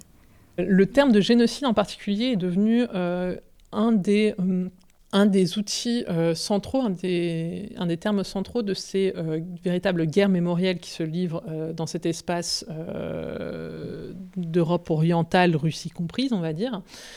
C'est le cas en fait à partir de la fin des années 90 en Europe orientale sans l'URSS et c'est depuis les années 2010 pleinement le cas dans l'espace, disons, Russie, Ukraine, Biélorussie. La volonté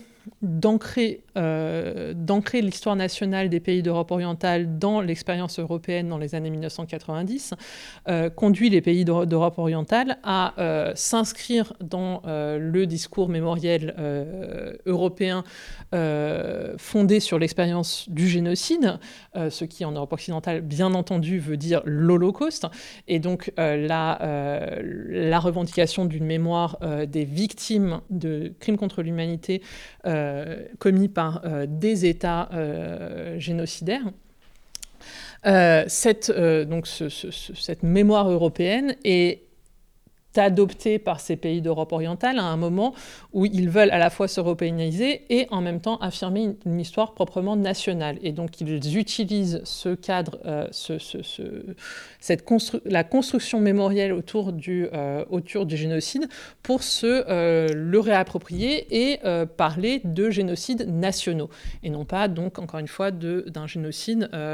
vu comme une expérience euh, transnationale et fondamentalement universelle, mais donc bien une expérience nationale avec une série donc euh, de, euh, de, projets mémoriels qui se déploient. Et l'adoption de cette notion de génocide en Europe orientale passe par deux disons, deux canaux principaux. D'une part, l'adoption d'un discours européen sur l'Holocauste, qui donc reconnaît le génocide des 6 millions de juifs en Europe euh, par les nazis. Euh, mais euh, ce discours donc, sur l'Holocauste est certes déployé, notamment dans des musées, voire dans les programmes scolaires, etc., mais sans être ancré ou enraciné dans l'expérience locale, donc sans, euh, en général sans réflexion sur euh, les manières dont il s'est effectivement déployé euh, dans, ces, dans ces régions où il a été en réalité, qui ont été à l'épicentre de, de cette expérience de, du génocide. Donc sans ancrer, sans, encore une fois creuser euh, les dynamiques locales de la violence, les formes de participation euh, et, euh, et, toute la myriade donc de d'effets, sociaux, d'effets y compris de long terme, de, des manières dont ces sociétés ont été engouffrées dans cette violence génocidaire. Donc d'une part un discours de l'Holocauste comme expérience européenne, et d'autre part, un discours, euh, souvent d'ailleurs justement, qui s'exprime dans des lois mémorielles, un discours sur le génocide national. Génocide national qui, dans ces lois mémorielles, s'exprime sur un modèle qui finalement est assez euh, justement euh, soviétique, qui, donc, qui parle donc du génocide du peuple X ou Y, euh, du peuple polonais, du peuple, etc. Euh, bon, je dis du peuple polonais puisque c'est effectivement un des exemples forts de ces, euh, de ces lois mémorielles. Le ou le génocide en Pologne. Donc encore une fois, une nationalisation de cette expérience génocidaire qui, dans la réalité, vise à décaler le, le, concept de génocide pour interpréter les violences de masse subies par les populations non juives en termes génocidaires et donc les faire, disons, accéder au même rang dans la mémoire européenne que la mémoire de l'Holocauste. Et en même temps, lorsqu'on leur reproche euh, de d'effacer euh, l'Holocauste, euh, ils affirment que, au contraire, il est bien que les victimes juives sont bien incluses dans ce génocide du peuple ou, ou le génocide sur le territoire de. Donc c'est une c'est une forme donc encore une fois de ça a été une des formes de de l'enracinement en Europe et dans un cadre européen euh, de, euh, de nations, disons, en crise dans les années 90-2000 donc qui dure jusqu'à aujourd'hui, euh, et ce de la, des Balkans jusque dans les pays baltes, euh, donc avec toute une, dans tous ces pays, enfin dans plusieurs de ces pays, pas du tout dans tous ces pays, dans plusieurs de ces pays, un discours du double génocide euh, qui vise donc à, la, enfin qui encore une fois reconnaît le génocide des Juifs comme expérience européenne par les nazis et veut en même temps faire reconnaître un génocide national perpétré par les communistes. Euh, donc ce discours du double génocide et, cette, euh, donc cette promotion finalement du, euh, génocide comme, élément central d'une histoire nationale a été, c'est aussi articulé de façon différente, mais en, relation avec cette expérience en Europe orientale dans les espaces justement euh, de Russie, Biélorussie, Ukraine, qui ont été touchés euh, de façon très différente ou plus tardive par euh, cette, question de l'européanisation de la mémoire. C'est en particulier, donc, européanisation de la mémoire, ça ça pleinement joué euh, dans le cas de l'Ukraine, où justement c'est aussi euh, une question de, euh, voilà, de comment une des raisons de ces, de, ces, de ces conflits mémoriels sont à la fois dans la question de la mobilisation politique des populations en Ukraine, mais c'est aussi la question de comment proposer une histoire européenne de cette, de cette Ukraine et de cette Deuxième Guerre mondiale qui permettent, enfin, voilà, qui permettent d'inscrire pleinement l'Ukraine dans ce paysage mémoriel européen. Euh, mais c'est aussi, euh, du côté notamment de la Biélorussie et de la Russie, une tentative euh, de justement instrumentaliser ce discours européen, mais cette fois-ci contre l'Europe, en revendiquant justement, enfin, mais en revendiquant aussi justement un génocide national, un génocide donc des peuples slaves, et depuis donc janvier 2022 officiellement en Biélorussie, un génocide du peuple biélorusse sur le modèle finalement de ce qui a été fait en Europe orientale. Donc euh, cette, instrumentalisation du génocide dans ces régions a d'autant plus de résonance parmi les populations qu'elle euh, fait effectivement écho, qu'elle traduit en effet une expérience de la violence de masse qui, encore une fois, n'a pas trouvé malgré tout euh, d'explication politique ou historienne véritablement satisfaisante. Et donc confronté à cette, euh, confronté à malgré tout ce traumatisme qui, qui, est, qui est collectif, l'idée, enfin voilà, ce, terme de génocide est dans ce contexte à la fois européen et finalement euh, mondial, euh, ce terme de génocide a une très très forte résonance émotionnelle parmi les populations. et il devient effectivement aujourd'hui une des armes essentielles de ce discours, du discours de guerre russe et ukrainien. alors du côté russe, peut-être qu'on le perçoit moins en Europe, euh, mais il est depuis 2014 au centre du discours euh, anti-ukrainien en Russie, euh, puisque depuis 2014, puisque donc le, discours sur les fascistes et les néo-nazis ukrainiens remonte à Yushchenko, remonte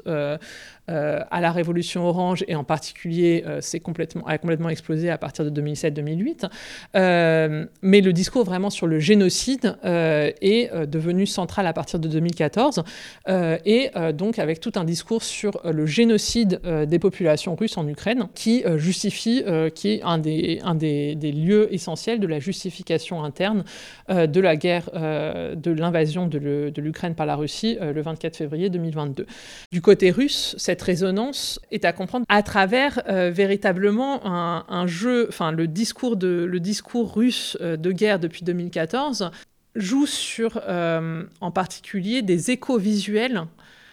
très immédiats avec des juxtapositions visuelles très très fortes entre les images des violences de la Deuxième Guerre mondiale et les violences de la guerre dans le Donbass, donc soutenues par, par la Russie à partir de 2014 voilà, donc ici une résonance mémorielle très forte qui a, vraiment joué, qui, qui pas, forcément, enfin, euh, tous les Russes euh, n'y croient pas forcément entre guillemets, mais euh, vu le poids émotionnel très fort de, cette, notion, de cette idée que, que finalement des forces, des forces occidentales, des forces fascistes, puisque le fascisme était devenu de toute manière l'ensemble du bloc occidental dès les années 1950, euh, que des forces, voilà, que des forces hostiles occidentales fascistes euh, soient prêtes sans finalement, sans besoin de justification, puisqu'on n'a jamais, puisqu'il n'y a jamais eu de, on n'a jamais donné aux Russes une véritable explication du nazisme. Et donc l'idée que ces fascistes seraient euh, toujours sur le point de vouloir exterminer les Russes a quand même une, une, résonance émotionnelle très très forte le gouvernement ukrainien joue aussi à plein de cette, euh, de cette, euh, de ce, de cette euh, carte entre guillemets. Je veux je veux pas être trop, je veux pas être cynique, hein, mais pour finalement des raisons, des raisons en miroir. là aussi, l'ampleur des violences subies par les Ukrainiens aujourd'hui face aux Russes est évidemment très difficile à articuler, très difficile à très difficile à, mettre en mots. Il est très difficile, comme toujours, de, suivre, euh, d'expliquer les différentes dynamiques euh, euh, de ces violences de guerre. Et une des manières pour, le gouvernement ukrainien d'en faire sens, c'est de revendiquer cet héritage du génocide, euh, c'est de revendiquer cette, notion, euh, cette notion-là, à la fois là aussi pour des raisons internes, euh, car là aussi pour la population ukrainienne, cette idée du génocide a une résonance très forte, étant donné l'expérience de l'occupation nazie. donc en interne, mais aussi pour mobiliser le soutien de la communauté internationale. Et c'est fondamentalement enfin voilà, cette, idée de, enfin cette, cette, euh, cette utilisation du génocide euh, à des fins de reconnaissance finalement des droits de la nation à exister euh, a été centrale dans, dans, cette, dans cette construction mémorielle en Europe orientale depuis, depuis les 25 dernières années, on va dire. D'où une autre question. Dans cette configuration mémorielle extrêmement complexe, y a-t-il euh, une place pour des interprétations qui seraient proprement historiques de toutes ces violences extrêmes qui ont été perpétrées pendant la Seconde Guerre mondiale en Europe de l'Est? D'abord, il faut dire qu'il y a quand même euh, une recherche historique, euh, historienne extrêmement dynamique sur ces questions depuis 20 ans parfois entravée, mais parfois finalement aussi alimentée par, euh, par la virulence de ces, euh, de ces conflits mémoriels. Euh, encore une fois, y compris en, en Ukraine, où toute une jeune génération d'historiens et d'historiennes surtout se sont en partie emparés de ces questions. Donc autant donc on a à la fin le champ historien en, en, en Ukraine est aussi pluriel, alors certes avec des voix, euh, avec des voix ultranationalistes, euh, mais aussi avec, euh, encore une fois, une jeune génération qui s'est attelée à, des questions, à des questions complexes, notamment autour de, la deuxième, autour de ces expériences de la Deuxième Guerre mondiale. Ce qui, est encore, enfin, ce qui n'est pas, ce qui est beaucoup moins le cas en Russie, où ces recherches ont été empêchées, voire finalement, euh, enfin, avec toujours le risque de la criminalisation depuis 2014, euh, avec donc des, limites beaucoup plus fortes, et encore plus le cas en Biélorussie, où c'est, pour le coup, ces discours et ces recherches sont criminalisés, et ce depuis le début du régime de Loukachenko. Euh, donc en Ukraine, oui. Donc ces, générations-là existent, de même que ces historiens euh, euh, existent en Pologne, existent en Europe orientale en général. On est quand même sur, sur des sociétés qui sont en quête d'histoire et qui, et qui en partie font un très grand travail, une, très grande qualité sur ces questions. un des donc un des défis, à mon sens, c'est véritablement aussi, enfin, est d'arriver à penser d'une part la, pluralité de ces violences et la manière dont ces différentes euh, dynamiques de violence euh, s'alimentent et s'articulent euh, sans, sans, sans, tomber dans des, sans, tomber dans des récits de, de, victimisation en particulier, ce qui qui n'enlève pas, enfin, qui ne pas qui pas leur, leur, dignité ou leur, ou leur importance aux victimes. Enfin, l'histoire des victimes doit être écrite. Euh, c'est absolument fondamental de toutes les victimes, euh, mais sans que cela devienne une histoire de la victimisation, une histoire euh, victimaire collective qui finalement enlève le sens, tout sens possible à cette expérience. et c'est le cas de l'ensemble de ces victimes qui étaient des, des, sujets, des sujets et des acteurs de cette histoire d'une manière ou d'une autre. Euh, jusqu'au bout, euh, et, euh, et qu'il s'agit de retrouver cela d'une part, et d'autre part, il y a quand même un gros défi sur un, important défi, me semble-t-il, malgré tout, sur une sur les dimensions européennes de ces expériences, dimension européenne dans toutes les dimensions européennes de cette expérience, puisque une mémoire effectivement de l'Holocauste s'est construite, qu'il s'agit euh, qu'il s'agit aussi de défendre euh, aujourd'hui, euh, et aujourd'hui plus que. Enfin, aujourd'hui et partout en Europe. mais il me semble peut-être que là où on pêche aussi, c'est dans notre difficulté à articuler une véritable mémoire européenne du fascisme,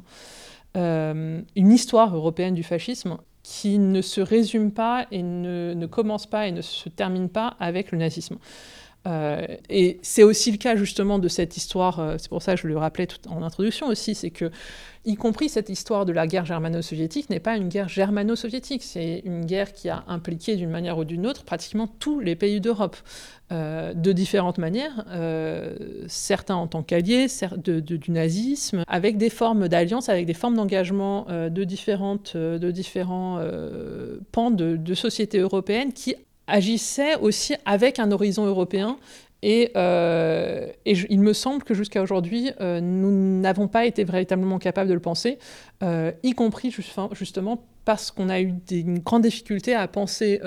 au-delà de la simple condamnation, qui est évidente et indispensable, penser les articulations de ces expériences fascistes avec l'expérience nazie. Euh, puisqu'il y a une forme de... Voilà, la condamnation fait que finalement, on ne va pas au-delà. Euh, le nazisme a condamné l'ensemble de cette expérience fasciste, euh, mais à ne, pas, véritablement la penser comme expérience européenne à part entière. cette expérience fasciste reste malgré tout un, un non-dit, me semble-t-il, dangereux dans notre construction mémorielle européenne aujourd'hui. Mais est-ce que c'est une question qui se pose uniquement dans ces espaces euh, est-européens?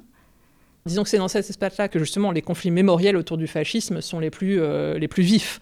Euh, donc, y compris justement à cause de l'instrumentalisation très forte de l'antifascisme par la Russie, qui se passe de toute réflexion sur son propre fascisme et sur ses propres groupes euh, néo-nazis, etc. Mais donc cette instrumentalisation très forte de l'antifascisme par la Russie est une des raisons euh, pas la seule, mais une des raisons qui fait que, euh, que ces expériences fascistes sont particulièrement euh, conflictuelles dans les mémoires d'Europe orientale. mais il n'empêche que ce ne sont pas les seuls. bon, il y a en dehors du bloc de l'Est, entre guillemets, la question se pose en ex-Yougoslavie, mais la question, bon, et donc sur les pays de l'Est, on a tendance à beaucoup la penser, mais en France, il est difficile de dire que les Français aient vraiment fait euh, digérer la question. Et encore, enfin, et même en fait, cette réflexion est toujours nationale. Enfin, elle est et, euh, bon, enfin après, ne parlons pas, enfin, de, l'Italie ou même, je sais pas, de la Belgique, enfin. et quand, cette, quand, quand, une réflexion a lieu, elle a lieu presque uniquement. Je ne veux pas dire qu'il n'y a pas de recherche nationale. Enfin, il y a plein de recherches sur différents épisodes, sur différents mouvements fascistes, etc. Et elles sont importantes. Mais quand cette réflexion a lieu, elle a tendance à finalement se focaliser sur ça, sur la notion de, euh, de la collaboration de ces régimes à, euh, au crime du nazisme. Euh, et, et, finalement, la réflexion, encore une fois, la réflexion d'ensemble pour moi de ce que veut dire le fascisme comme expérience vraiment européenne me semble insuffisante jusqu'à aujourd'hui. et encore une fois, je ne veux pas dire qu'il n'y a pas eu d'historien qui, qui ait réfléchi ou posé la question, mais c'est aussi une question d'articulation européenne, de mémoire européenne. Enfin, c'est pas juste une question de recherche historique. Mais la recherche historique pêche. Euh, la recherche historique pêche. Et notamment, c'est très visible, encore une fois, sur la guerre germano-soviétique, où on sait, euh, enfin, où la recherche a énormément progressé sur, euh, sur le nazisme, mais où on ne sait que très peu de choses de, l'ensemble de ces Européens sur ces fronts. Merci, Macha Serovic. Je rappelle que vous êtes maîtresse de conférence à l'École des hautes études en sciences sociales, membre du Centre d'études des mondes russes, caucasiens et centre européens, sous la double tutelle du CNRS et de l'EHESS. Cet entretien a été réalisé le 23 mai 2022 à l'EHESS par Sylvie Stenberg et Yann Scholdo-Zurcher.